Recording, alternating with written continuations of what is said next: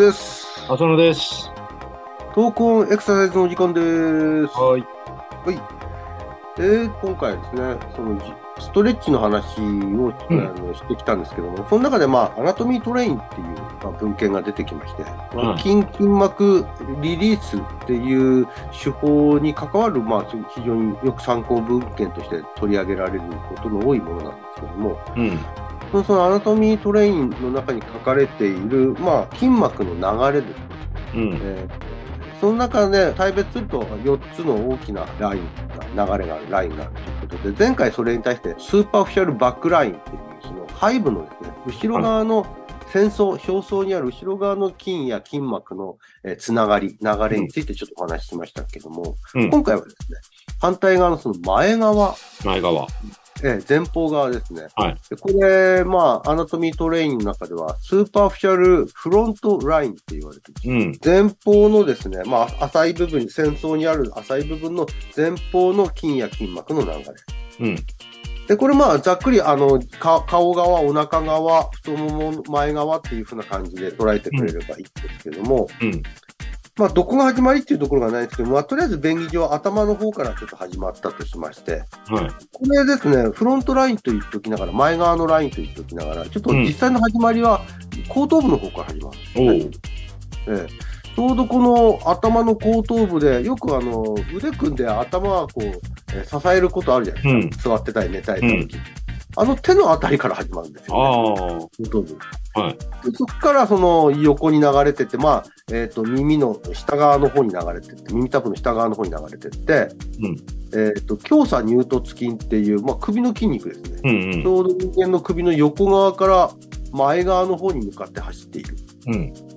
耳の下あたりからああ見えるよ。顔をよ横にねじったりした時にこう浮かび上がる筋肉、うん首の。それが胸鎖乳突筋なんですけども、後頭部の頭皮筋膜というところから流れ始めていって、胸鎖乳突筋という左右ですね、2本ありますから、うん左右の方に分岐して、そこからですね、えー胸鎖乳突筋、横、耳の方から前側の方に出てくるんで、そこからこの前方の流れが始まってるわけですね。うん。で、体のその胸の方を下がっていきます。胸骨、胸の骨にのところにですね、胸骨軟骨筋っていう、え胸骨のところにある軟骨の上を走ってる筋肉なんですが、そこの膜、胸骨軟骨筋膜というところを通って、うん。第五肋骨。どうしてこれ第五肋骨が一つきあの基盤になるのかというと、これ、腹直筋って言って、その第五肋骨から始まる筋肉なんですよね。なんかよくあの、シックスパックって有名な、うんお腹、あの、鍛えた人がお腹がこう割れる、腹の筋肉がえー割れるっていうのがありますけども、このシックスパックを作ってる筋肉が腹直筋っていうんですけども、うんこの腹直筋が第五肋骨から始まります。なんで、そこの第五肋骨が一つの経由点というんですかね、あの、中、中継点になるわけです。で、その第五肋骨から腹直筋に入って、そこからあの下がっていく。ただ、ここでですね、解剖学的にその筋膜の流れは直接的には繋がってはいないんですが、うん。このフロントラインの中では、直筋から今度、大腿直筋っていう太ももの筋肉にちょっと路線変更します。うん。解剖的な連結性は、さっきも言いましたようにないんですけど、機能的な部分で言うと、どうもこの、あの、大腿四頭筋の中の腹直筋、まあ、二関節筋なんですけども、えー腹直筋が、あの、このラインの中の、えー腹直筋の次に現れ、あの、経由する、えー筋組織、筋膜というふうに捉えられているんですね。うん。なぜ大腿四頭筋っていう筋肉じゃなくて、腹直、あの、大腿直筋なのかっていうと、大腿四頭筋ってその、大腿直筋以外の方はですね、外側抗筋、中間抗筋、内側抗筋ってありますけども、やや繊維の方向が斜め方向だったり、うんあるいはあの、中間抗筋のように、あの、大腿直筋の真下を走ってたりしてですね、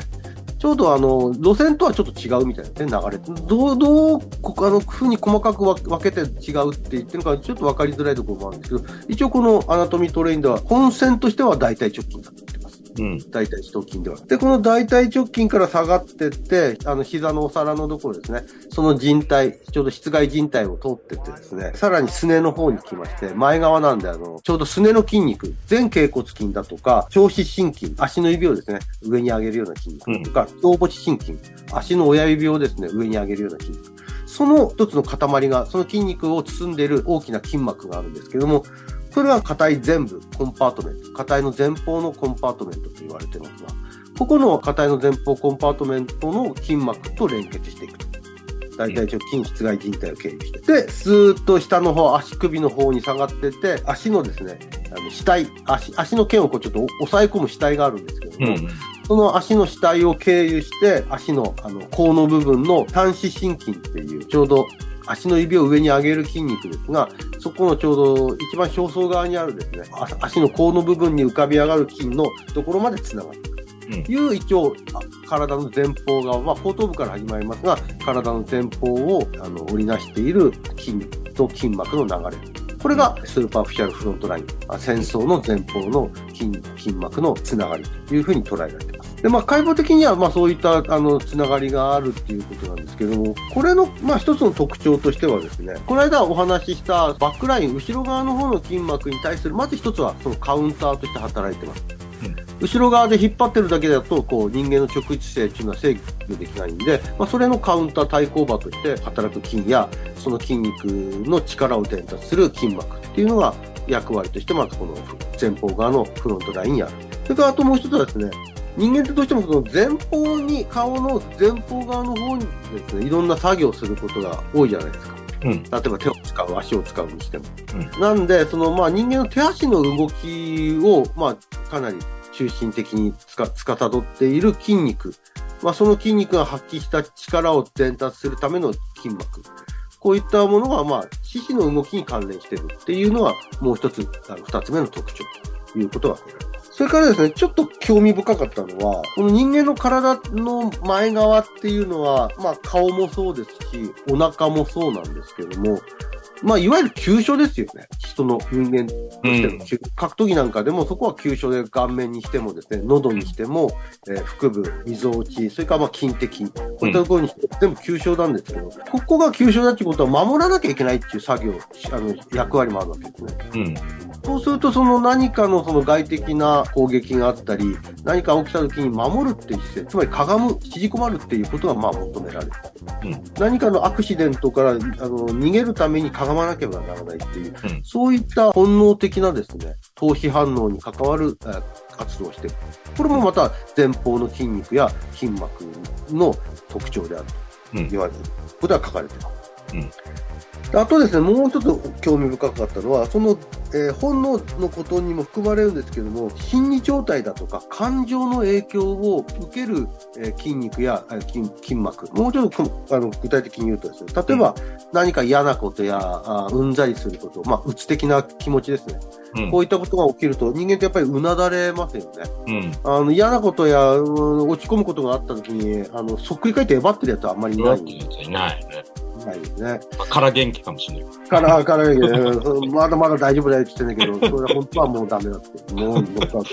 うまあそういったその、うつ的な気持ちの時にやっぱりうなだれるっていうので、まあ、これは筋肉の活動としてうなだれてるのか、単にその、えっ、ー、と、バックラインがうまく働か働いてなくて、下がってるのかわからないですけど、結果的には縮まる方向にはいっちゃいます。うん、それからですね、こう腹が立ったり、あるいはその、何かこう怒りの感情が芽生えた時なんかに、どうしてもこう人間ってこう飛びかかろうというんですかね、こうかがむ姿勢、前かがみでこう伺うような姿勢、怒りの際の前かがみっていうのも、やはりこう心理的な状態によって、筋活動が生じていると。まあ、これはうなだれとは違って、多分、能動的にそういう体幹前傾とか、まあ、乗り出すような形になるんです、うん、それからあと、恐怖感。そういったその恐怖感なとかによってですね、まあ、しっかり怯えてしまうっていう時に、こう人間って縮まりますよね。うん、ガタガタ震える時だってそうだと思うんですけれども、そういったその人間の本能的だとか心理的な影響で、あの活動だとか、あるいは縮まる方向に働く、それがまた一つ、 Superficial Front Line のあの特徴とも言われます。こういったことがこの前方のですね、流れ、ラインのですね、特徴なんですけども、こういったことを見ると、それを放置したり、その姿勢の異常をほっとくと、まあ、今まで私たちもこの筋膜のこととは違う場面で言ってきましたけども、うん、だんだんとこう、姿勢の異常っていうのは現れやすくなって、それが、まあ、ひいてはですね、えー、腰痛や、あの、活動の制限につながるだろう。というようなことを言ってきたんですけど、同じような捉え方で、この筋、筋膜の流れでも捉えてて、だからこそそこを変化させるためには、今の筋膜の流れを意図したですね、ストレッチ、えー、そっちの方向を伸ばすという活動、そういったものが、まあ、求められていく。うん。あアプローチとしてはそういう姿勢へのですね、介入というのが取り組んでいかいいくことになるというのは、ここの、えーアナトミートレインの中にあの流れてる話というところなんですけれども、はいじゃあ何か今まで、例えば私たちがあ紹介してきたオリジナル体操なんかでも、うんうんまあ、体幹伸展だとか、いろいろとこう、前方側を伸ばすものはやってはきてますけども、うんうん。何かじゃあ今までいろんなところで取り上げられているストレッチと何か違うのかと言われると共通している部分も非常に多いのかなと思うんですけども。ただあれですよね、そういう流れ全体を伸ばすっていう発想っていうんですか？そうですね。まあそういう活動ができるんだったら、その今言ったフロントラインの流れは非常によどみなくですね、伸びてる、うん。えー伸ばされているっていう状態なんですけども、何かのその、例えば体を後ろに反らせるような動きの中で、何かの障害やそれができないとなると、一箇所、二箇所の問題というよりは、やっぱり全体の流れの中でどこがより悪くなってるのかっていう、そういう評価が何かなされてるようですね。田んぼの時に話しましたけど、タイヤを半分埋め込んで、そこに反り返ってこう、ぐーっとこう全体を。うん。あれなんかもう筋膜のストレッチになってるのかなって感じですよね。そうですね。うん。ただちょっと面白いのは、今言ったように頭の、まあ、後頭部から始まってますが、頭の先から足の先までっていう前側の流れなんで、うん。もしこのフロントライン全体に対して伸ばすんだとすると、今言ったライン全体が伸びるような動きは、最終的には求められてくるのかなうん。とは思いますちょっとね。難しいけどね、後頭部はね。そう、まあ、後頭部あって、ただ、あのーアナトミートレインの中にも書かれてますけど、胸鎖、胸鎖乳突筋をた伸ばすのもやっぱり難しいとは書いてあったんですけども確かに。うん。うん、例えばその全体、えー、と胸から首からですね全体をこう反らせるようなよくヨガの動きとかありますけど、うん。ああいったことが昔からやられてますがそれこそがフロントラインに対する大きなアプローチなのかなというふうな感じがします。うん。そこが、あの、ここの、まあ、原因を突き止めて、どここう短縮したところ、主に伸ばすという発想よりは、全体的に伸ばしていこうっていうようなところがちょっと違うのかなって感じがしますよね。そうですね言葉、喋りだけで状態を説明するのは難しいんで、また、うん。ストレッチの個々の手法についてはですね、まとめて、あの、バックラインだとか、フロントラインもまと,、うんまとめてちょっとお話はしてきますけども、ちょっとここでは強調したいのは、うん。今言ったライン全体を伸ばす視点もあうん。の必要だと、いわゆる筋肉のストレッチって、筋肉の基支部と低支部の距離を離すということに、うん。まあ、焦点が割かれてるんで、うん。どうしてもその狙ったターゲットしてる筋肉を伸ばすところでとどまるところが多いんですけど、うん。ラインとして捉えた場合には、もうちょっとその体全体が一つの何かあの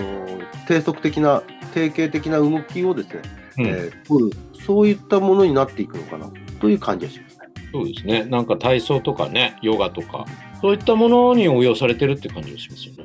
そうですね。なんで、まあ、今後、あの、その視点を忘れないで、いろんなその人の動きっていうものもちょっと見ていくと、例えばスポーツ場面でのあうんうんうんのアスリートの動きなんかを見ていくと、ああ、ラインがきちんと無駄なく伸ばされてるな、うん柔らかいなっていう、うん。そういう視点でものを見れるようになるのかもしれませんね。そういう全体をこうちょっと俯瞰してみるっていうのも大事かもしれないね。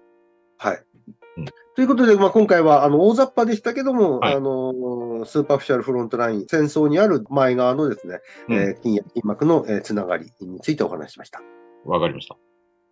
また次回はですね、えーとはい違う流れについてちょっとお話したいと思います。よろしくお願いします。およろしくお願いします。